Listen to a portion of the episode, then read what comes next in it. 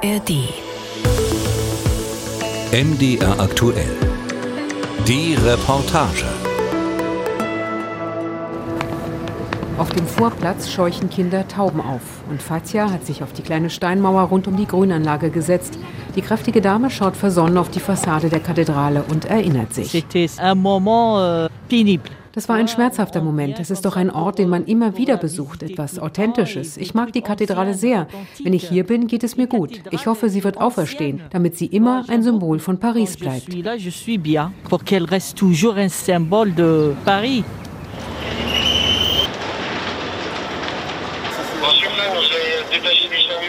15. April 2019, 18.20 Uhr. Während der Messe ein erster Feueralarm. Der Brandherd wird erst nach dem zweiten Alarm gegen 18.50 Uhr lokalisiert.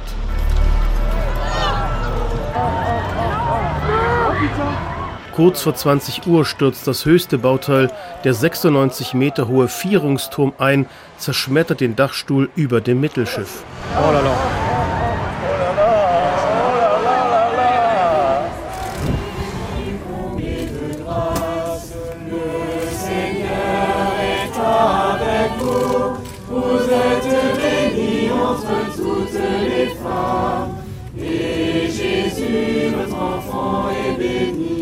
Vor dem Brand war der Spitzturm für Reparaturen eingerüstet worden. Steigleitungen für Löschwasser gibt es nicht. Löst ein Kurzschluss oder eine weggeworfene Kippe die nationale Katastrophe aus? Die Fragen bleiben. Etwa 600 Feuerwehrleute kämpfen die ganze Nacht, retten rund 90 Prozent des Kirchenschatzes, darunter die Reliquie der Dornenkrone Christi. Im Blaulicht der Einsatzwagen stehen am Abend hunderte Pariser Bürger und Touristen auf den Seine-Brücken. In sicherer Entfernung schauen sie rüber zur brennenden Kathedrale. Man kann keine Worte dafür finden, was es bedeutet, so ein wichtiges historisches Bauwerk in Paris brennen zu sehen. Und wir versuchen alle zu verstehen, was da vor sich geht, während wir die Löscharbeiten sehen.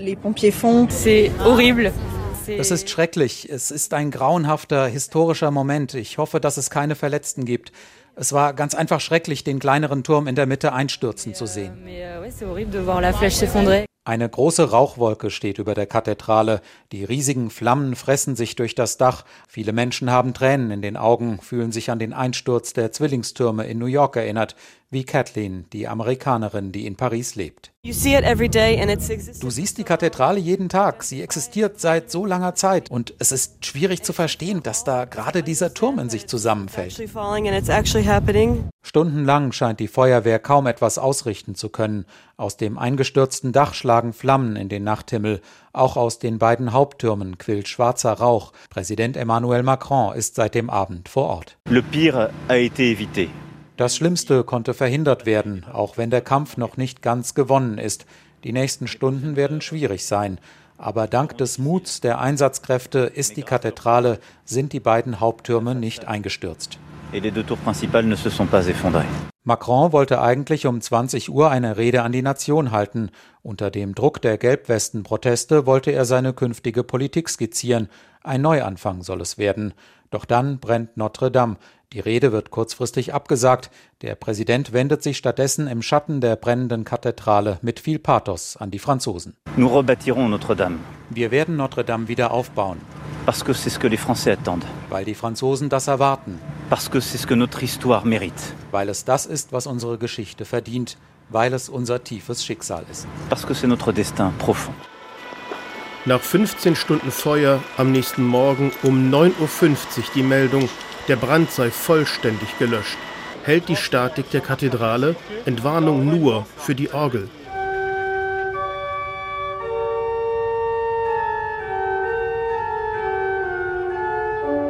So klingt sie, die große Cavaillé-Coll-Orgel der Pariser Kathedrale Notre-Dame, gespielt von Olivier Latry. Seit 33 Jahren ist er einer von drei Titularorganisten und wie es das Schicksal so wollte, hat Latry noch im Januar eine CD auf der Grand Orgue der Kathedrale aufgenommen.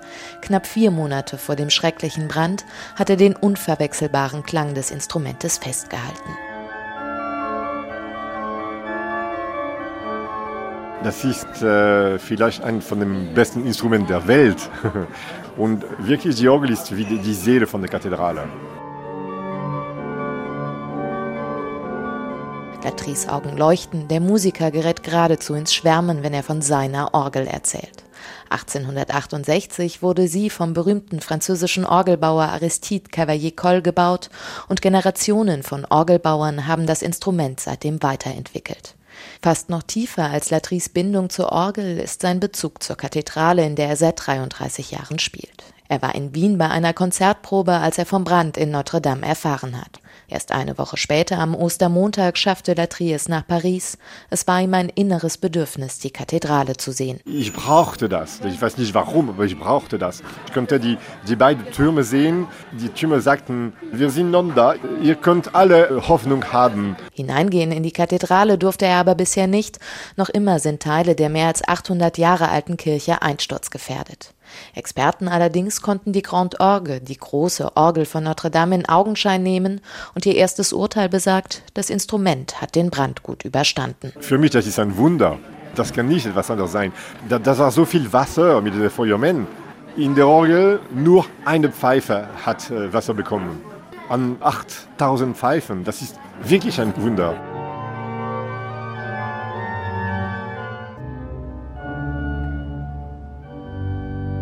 Zwei Wochen nach dem Brand kommt Besuch aus Deutschland, um Hilfe zu koordinieren. Sichtlich betroffen kommen Staatsministerin Monika Grütters und die ehemalige Kölner Dombaumeisterin Barbara Schock-Werner nach ihrem gut einstündigen Besuch aus der Kathedrale von Notre Dame. Am Ufer der Seine mit Blick auf die abgebrannte Fassade der Kirche treten die beiden Frauen vor die Presse. Es ist erschütternd, das Ausmaß der Zerstörung zu sehen. Also wir alle sind ja Nachkriegskinder, aber man bekommt einen Eindruck davon, wie es nicht nur Gebäude, sondern auch die Seele Seele der Menschen verletzt, solche Unglücksfälle und die Zerstörung anschließend mit anzusehen. Sagt Staatsministerin Grütters. Die ehemalige Kölner Dombaumeisterin Schock-Werner zieht eine erste Bilanz der augenscheinlichen Schäden. Innen sieht es natürlich grauenhaft aus. Das viele Löschwasser, das steht in der Krypta. Und diese Berge von gebrannten Hölzern und Schutt sind natürlich erschreckend. Zwei der Stützen, Stützpfeiler im Innern sind so ausgeglüht, dass die Schale völlig bröselig ist wie Zucker.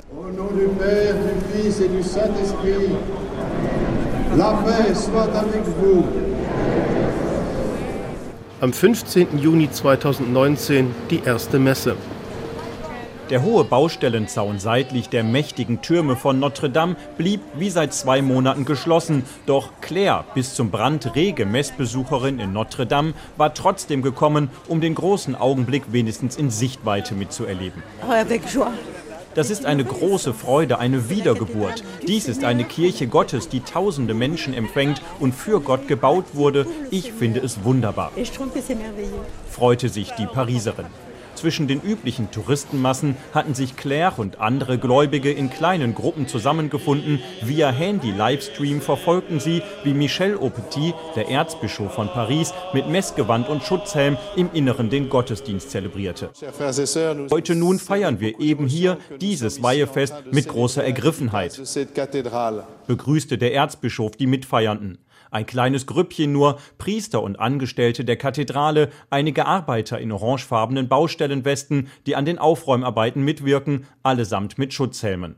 Noch immer ist die Sicherheitslage angespannt, das Gewölbe des Hauptschiffes einsturzgefährdet. Die Messe fand daher in einer kleinen, vom Feuer weitgehend verschonten Nebenkapelle statt, und doch hatte Michel Aupetit darauf bestanden, sie jetzt schon in der Kathedrale feiern zu dürfen. Wir sind von ganzem Herzen glücklich, dass wir hier die Eucharistie zelebrieren können, denn dafür ist sie gebaut worden. Es ist zugleich ein Zeichen der Hoffnung und des Dankes an all diejenigen, die ergriffen waren von dem, was mit dieser Kathedrale passiert passiert ist. Für eine knappe Stunde traten die drängenden Fragen in den Hintergrund, wann mit dem Wiederaufbau begonnen werden kann und wie lange dieser dauern wird, ob das ausgebrannte Dach originalgetreu oder nach modernen Entwürfen, von denen namhafte Architekten aus aller Welt bereits viele eingesandt haben, wieder aufgebaut werden soll, ob die rund 850 Millionen Euro an zugesagten Spenden, von denen erst ein Bruchteil wirklich überwiesen worden ist, tatsächlich eintreffen. Stattdessen herrschten Andacht und Gesang, sogar zwischen den fotografierenden Touristen in der wuseligen Seitenstraße neben dem Hauptportal. Wir haben mit dem Feuer wirklich einen sehr intensiven Augenblick erlebt. Zu sehen, dass hier wieder eine Messe gefeiert worden ist, macht uns Katholiken wieder viel Hoffnung, dass wir irgendwann zur Sonntagsmesse zurückkommen können. Jetzt haben wir uns mit einem Handy geholfen. Das ist auch okay. Heute Abend bin ich wirklich glücklich. Befand Benoit, der auf Urlaubsbesuch nach Paris gekommen war, um bei der ersten Messe nach dem Brand von Notre Dame möglichst nah dabei sein zu können. In den Monaten danach haben die Anwohner große Sorgen. Der Brand hat 400 Tonnen Blei aus Dach und Spitzturm freigesetzt. Die Eltern sind verunsichert. Morgens, wenn sie ihre Kinder in die Schule bringen, tauschen sie sich aus. Auch darüber, ob sie wirklich alle wichtigen Informationen bekommen haben. Von offizieller Seite wurde uns gesagt, dass wir keine Angst haben brauchen, dass alles dekontaminiert sei. Aber die offizielle Kommunikation hat ein wenig misstrauisch gemacht. Mich jedenfalls. Was mir Sorgen macht, ist, dass wir nicht informiert worden sind, als es gebrannt hat. Das ist nicht automatisch passiert und da fragt man sich schon. Erst im Sommer wurde begonnen, betroffene Schulen im Umkreis von Notre Dame professionell zu reinigen. Über Wochen, also bis Juli, haben die Kinder auf Schulhöfen gespielt, die total mit Blei verseucht waren. Wir haben hier den Fall, dass über Monate ein Gesundheitsrisiko einfach so in Kauf genommen wurde, auch das der Kinder. Sagt Anite Beaumoni. Sie ist eine in Frankreich anerkannte Expertin für Berufskrankheiten und warnt vor den gesundheitlichen Risiken durch Blei. Ab dem Moment, da sie entschieden haben, nicht verantwortungsvoll damit umzugehen, handelt es sich für mich nicht mehr nur um einen Unfall, sondern um einen Gesundheitsskandal. Das späte Handeln der Behörden hat nicht nur viele Anwohner verunsichert, sondern sorgt jetzt auch für eine Verzögerung des Wiederaufbaus Notre Dames. Im Juni 2020 wird damit begonnen, das beim Brand zerschmolzene Baugerüst abzumontieren. Das zieht Schaulustige an. Wir wohnen in der Vorstadt und hatten in Paris etwas zu erledigen. Da haben wir davon im Radio gehört und waren neugierig. Erzählt etwa Pierre, sichtlich zufrieden mit dem kleinen Abstecher.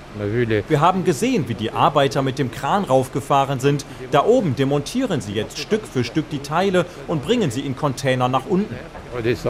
Wirklich gut erkennen lässt sich das Ganze nicht. Schließlich finden die Arbeiten in rund 40 Metern Höhe statt. Allein für die Demontage des Gerüsts haben die Fachleute etwa vier Monate eingeplant, rund 40.000 Einzelteile, vor allem Stahlrohre, viele davon beim Brand verbogen oder verschmolzen, hängen wie ein gewaltiger, 200 Tonnen schwerer Metallknoten über dem Kirchengewölbe. Das ist ein bisschen wie eine Operation am offenen Herzen und trotzdem sind wir froh, dass es endlich losgeht.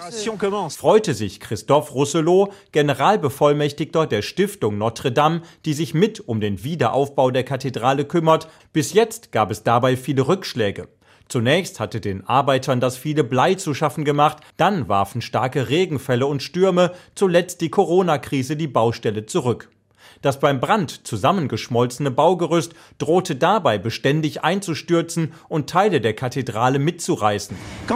Wenn dieses Spinnennetz beseitigt ist, werden wir alle erleichtert sein und sagen können, dass die Kathedrale jetzt wirklich gerettet ist, glaubt Christophe Rousselot. Wie bei einem gewaltigen Mikado-Spiel müssen die Arbeiter in den kommenden Wochen an Seilen hängend Teil für Teil aus dem Gerüst schneiden, ohne dabei das Gleichgewicht zu stören. Am 9. Juli 2020 entscheidet die Nationale Kommission für Kulturerbe und Architektur einstimmig, der Vierungsturm wird identisch zum verbrannten Original aufgebaut und nicht Platz machen für futuristische Projekte wie ein Schwimmbad auf dem Kathedralendach. Im Herbst 2020 wird klar, Notre Dame wird nicht mehr einstürzen. September 2020, die eigentliche Restaurierung startet. In der Chapelle Saint-Ferdinand, einer der 24 Kirchenkapellen, wird ausprobiert, können die Fresken besser mechanisch oder mit Laser gereinigt werden. Wir schreiben Oktober 2020. Im gesamten Kirchenschiff wird begonnen, ein mehr als 25 Meter hohes Gerüst metallenen Spinnennetzen gleich aufzubauen. Ein entscheidendes Jahr für den Wiederaufbau endet. Am 9. Dezember 2020 ist auch die letzte der 8000 Orgelpfeifen abmontiert und kann gereinigt werden. Im Frühjahr 2021 werden die ersten Eichen für den Wiederaufbau des Spitzturms gefällt. Der Wald von Versailles südlich von Le Mans. Eichen, soweit das Auge reicht. Hoch, gerade und dünn wie riesige, ungekochte Spaghetti ragen sie in den Himmel. Jene, die gleich fällt, trägt eine Plakette mit der Nummer 1. Hugues Boutier, Kinnbart, 23 Jahre, steht mit Helm, Klettergurt und Kettensäge bereit, den Stamm in luftiger Höhe zu entästen. Es ist genial, ein historischer Moment. Ich lasse nur den Mittelteil der Krone dran. Er mindert dann den Aufprall, damit es keine Risse gibt. Es ist eine Ehre, einen Baum für Notre Dame zu schlagen. Das gibt's nur einmal im Leben. Flugs ist Hugues oben und sägt los. Die kräftigen Äste Äste krachen zu Boden.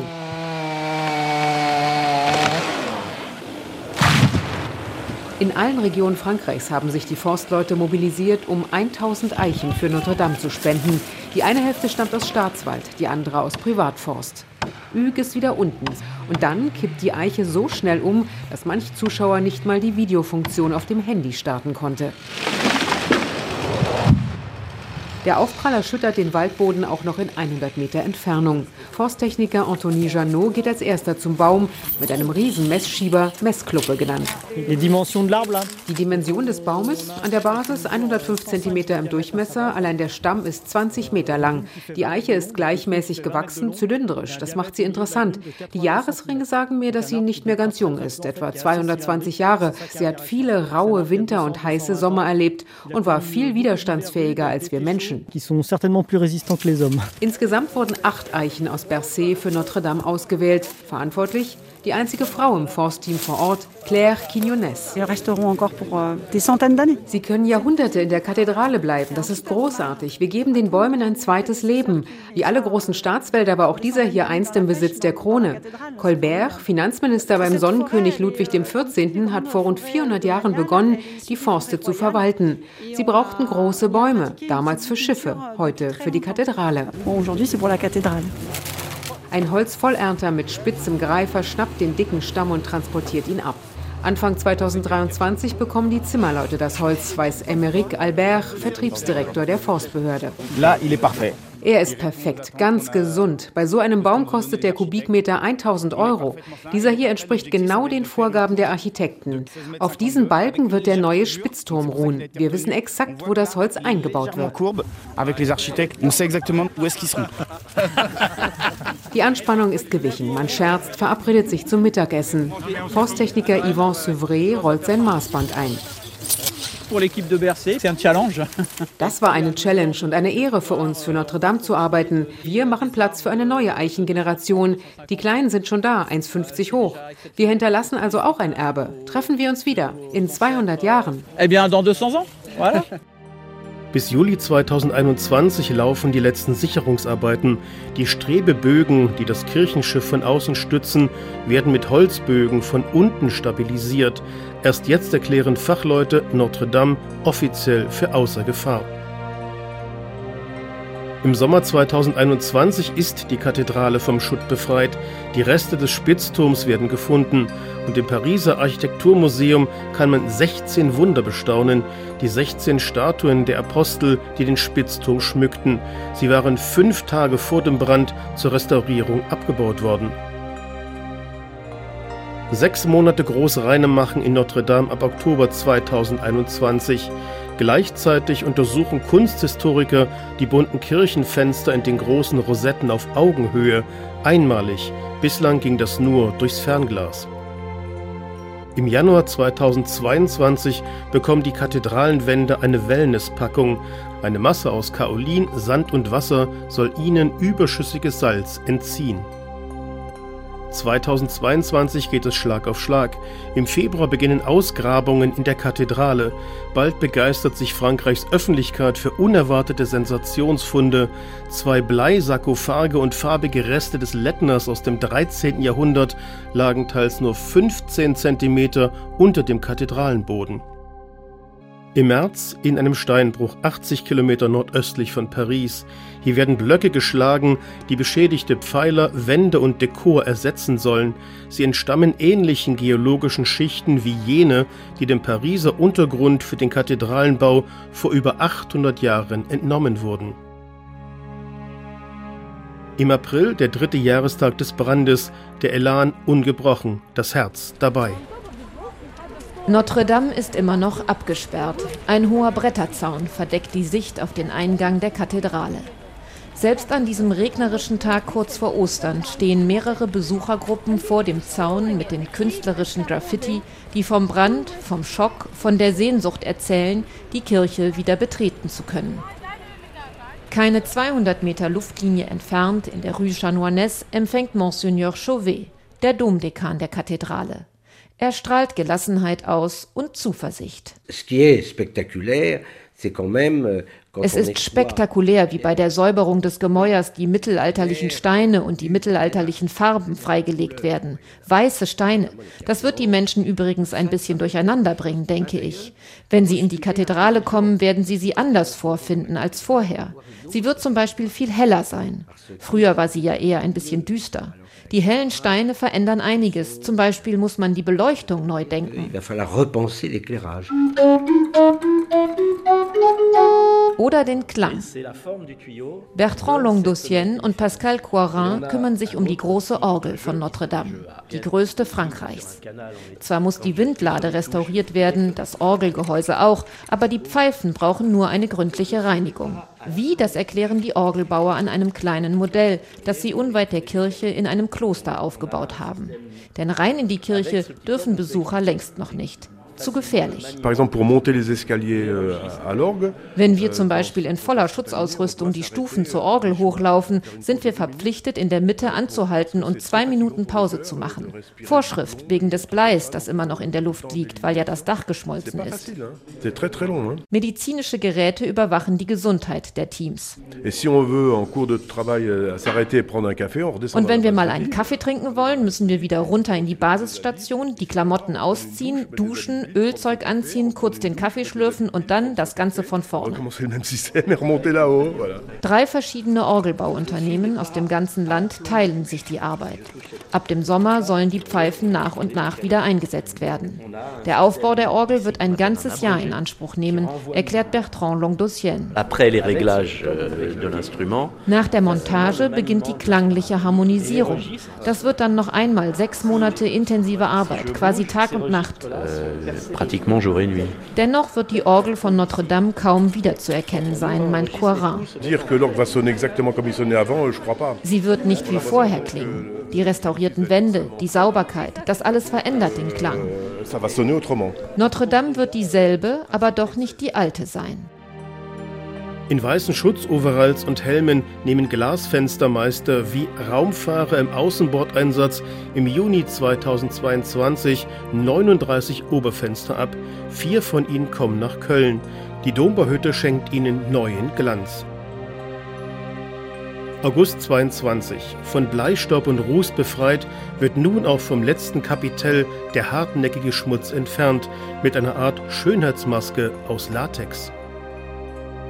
Im Oktober ist die Kapelle der heiligen Madeleine komplett restauriert und Restauratorinnen reinigen den farbenprächtigen Chorumgang. Im November werden Statuen gereinigt und im Nordquerschiff ist das erste durch den eingestürzten Vierungsturm niedergerissene Gewölbe restauriert.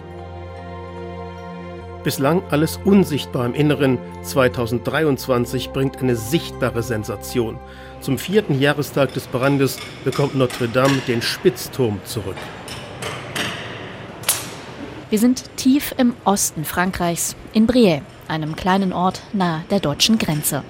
Ein unscheinbares Industriegebiet und doch ist dieser Ort etwas Besonderes. In einem Hangar von rund 8000 Quadratmetern wird hier der hölzerne Spitzturm der Kathedrale nachgebaut. Eine monumentale Aufgabe, auch für Profis wie Aurélien Duclos. Der 41-jährige Zimmermann ist einer von rund 40 Spitzenhandwerkern, die aus ganz Frankreich kommen und seit Monaten in Briey den hölzernen Spitzturm wieder aufbauen. Flèche. Ich habe die Baustelle, glaube ich, ein bisschen unterschätzt. Als ich den Turm zum ersten Mal gesehen habe, dachte ich, okay, vermutlich ist das so ein klassischer Spitzturm, vielleicht ein bisschen höher als andere. Und als ich dann die Pläne in den Händen hatte, musste ich mich erstmal hinsetzen.